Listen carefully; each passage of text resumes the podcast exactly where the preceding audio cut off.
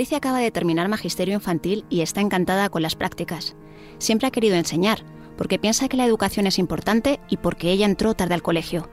Las circunstancias en su casa eran complicadas. La profe dice que muy bien, no me quejo, así que muy bien. Es cierto que desde muy pequeña he tenido siempre relación con los niños y me ha gustado siempre cuidar a los más, a así que muy bien. O sea, me hacen bastante caso, que eso es importante cuando estás con los de tres, ¿eh? que los de tres te hagan caso es, es importante y disfruto un montón. O sea, es, es genial. Les, verles disfrutar es, es increíble. Patricia tiene 22 años y tres vidas una con su familia biológica, otra en una residencia y la tercera con su familia de acogida. El año pasado pasó una cuarta vida en la que solo cambió los apellidos. Rompió lazos con su familia biológica y fue adoptada por la de acogida. En España hay 17.527 menores en residencias porque no pueden vivir con sus padres. La Ley de Protección de la Infancia y Adolescencia obliga a las instituciones a que los niños menores de 6 años no pasen por instituciones. Además, insta a que los mayores de esa edad puedan crecer con familias de acogida. Nosotros en Familia es un podcast de especiales El Mundo. Soy Yaisa Pereira. Yo soy Virginia Hernández y en los próximos minutos hablaremos de una figura de protección de los menores que no es tan conocida como sería deseable, las familias de acogida. digamos que tengo como tres vidas, entre comillas, ¿no?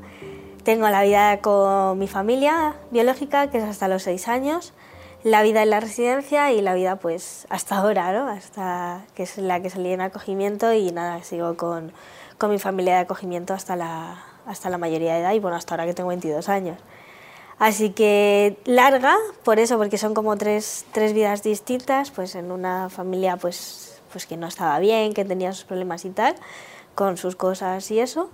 Eh, nada, cuando llegas a la residencia es un mundo totalmente distinto, te das cuenta de cosas, no sé, o sea, de la realidad, de lo que viene a ser un poco que si te han cuidado, no te han cuidado, si has tenido ropa, si no has tenido ropa, si has ido al parque o si no has ido al parque, pero te sigue faltando algo. El cariño que te da una familia, el apoyo que te da una familia, el ver que tienes ahí a, la familia cuando la necesitas, es como muy, no sé, no te voy a decir que lo descubrí a los nueve años cuando llegué a casa, perdón, porque sería mentir, ¿vale? Pero realmente eh, lo que te aporta una familia y lo que tú como niño de acogida aportas a una familia es increíble, o sea, se crece mutuamente. Tú como niño no lo ves, pero se crece como persona en el sentido de decir, te están enseñando unos valores, te están enseñando, o sea, todo en general, te están dando apoyo en los estudios si lo necesitas, que en las residencias no lo tienes yo era compañera del que es mi hermano y entonces eh, fue como, siempre hay un periodo de adaptación, por decirlo de alguna manera, ¿no? como en el cole que van poquito a poco, van primero una hora, ¿no? Y tienes que pasar de ser una amiga, porque al fin y al cabo es lo que eres, una amiga, una compañera, a ser una hermana. Y ser una hermana es totalmente distinto, es decir, convives con esa persona 24 horas al día, los 7 días de la semana, no te separas de él, tienes que compartir, tienes que hacer un montón, o sea, y yo estoy súper agradecida que siempre lo digo, siempre dejo de lado a mi hermano, pero no, o sea, el cariño que a mí me ha dado mi hermano es increíble y gracias a él y todo lo que ha compartido conmigo, o sea, sé perfectamente que sin esa ayuda yo no sería como soy ahora. Hay tres maneras de ser familia de acogida, de urgencia, temporal y permanente. En los últimos 18 años, Inmaculada y Vicente han abierto su casa a niños de las tres modalidades. También tienen cuatro hijos adoptados. Para ellos es una vocación y su ejemplo ha convencido a familiares y amigos para ofrecer sus casas. Se dice pronto, pero 48 niños han pasado por su hogar.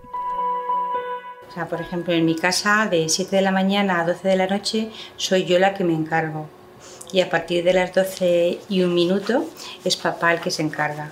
Él se levanta por la noche a preparar biberón. Si llora mucho porque viene con abstinencia, pues hacemos turnos. Mis hijos han hecho el máster de pasillo, pasillo arriba, pasillo abajo, hasta tranquilizar al bebé. No hay ninguna preparación, es el día a día. Vamos aprendiendo poco a poco. Sobre todo que se olviden de la comodidad. El hecho de decir, hoy me voy con mis amigos a ver, ya que estamos al lado del Bernabéu, a ver el Real Madrid Eso muchas veces tendrás que verlo en, casa por televisión. En positivo, pues que es una escuela de valores para nuestros hijos y nuestra familia y también para nuestros amigos, que todos participan en el acogimiento familiar. Que las familias que acogedoras que eh, van a tener siempre la satisfacción de, de verlos crecer si tienen la suerte de poderlos ver. Nosotros de muchos de ellos los, les vemos crecer y, nos suelen mandar sus fotografías y sus logros en los estudios. Esa es una gran satisfacción que tenemos. Jimena García, jefa del área de adopciones y acogidas de la Comunidad de Madrid, nos acompaña en esta charla e interviene. Pero es que la gente cree que el acogimiento es todo maravilloso de color de rosa. Solo es maternidad. ¿Eso quiere decir que no merezca la pena? No, no. Lo que ocurre es que hay que decir la verdad, que no es lo fácil que la gente cree. O sea, que... Pero es necesario y aunque no, no sea maravilloso, pero tiene pero primero tienen que asesorarse, informarse y cuando uno se ya se decide a acoger, tiene que tenerlo muy claro. No puede ir... Saber, o sea, los niños, los chicos lo que necesitan es saber que pueden encontrarse a familias, personas con las que saben que pueden contar siempre, o sea, que son, eh, que las tienen ahí. En el sistema de protección, eh, yo creo que nos pasa a todos los que empezamos a trabajar en esto, el acogimiento familiar también es el gran desconocido eso es así, porque también por su trayectoria es, una institución muy reciente. Hasta el año 87 en España no existía el acogimiento familiar. La adopción existe pues desde el derecho romano. O sea, la adopción es algo que ha existido desde que siempre, siempre.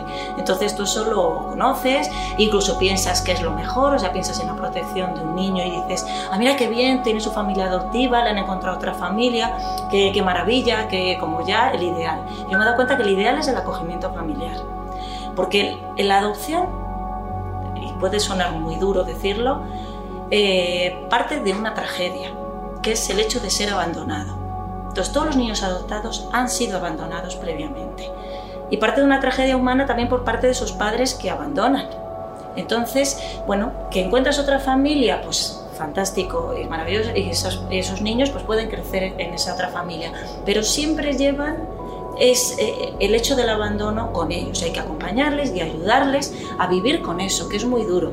Y en algunos casos conocen los motivos de ese abandono, incluso pueden llegar a conocer a la persona que tuvo que tomar esa decisión en su momento, pero no siempre es así. Y eso es una carga que llevan toda su vida y lo vemos en adultos, en gente muy mayor que con 60 años viene aquí a pedirnos que le ayudemos porque es algo que, que los llevan, su mochila, llevan ese peso encima. Belén y Juan Ramón también son familia de acogida. En su caso acogen a menores de forma temporal. Su casa es el puente para que los menores vuelvan con sus familias o vayan a otro hogar que les acogerá de forma permanente.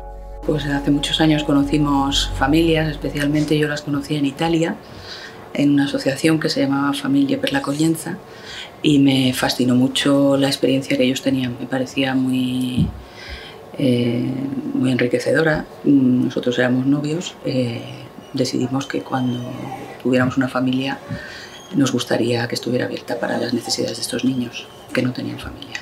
Ha habido acogimientos continuos durante otros siete años u ocho de ocho niños más. Algunos han estado pocos meses, otros han estado dos años, yo creo que el que más, de distintas edades, desde los tres años, el, uno de los últimos, el año pasado, hasta una niña de 11 años que ha sido la mayor, ¿no?